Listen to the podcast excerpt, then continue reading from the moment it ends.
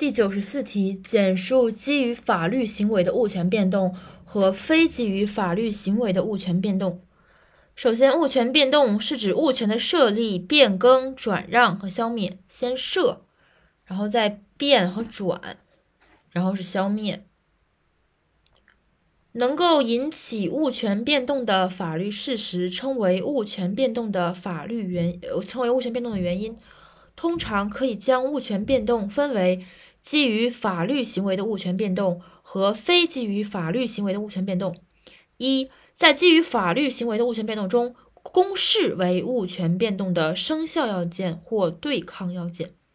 比如说，生效要件，呃，公示指的就是呃不动产的交付、不动产的登登记和动产的交付。然后二，非基于法律行为的物权变动则不需要公示。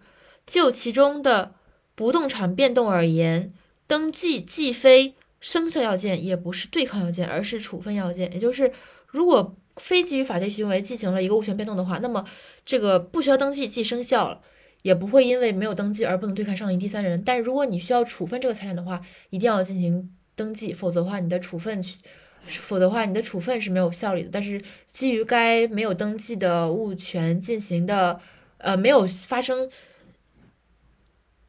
没有基于该没有登记的不动产。的物权进行的处分无效，但是基于该物权所形成的这个法律行为是有效的。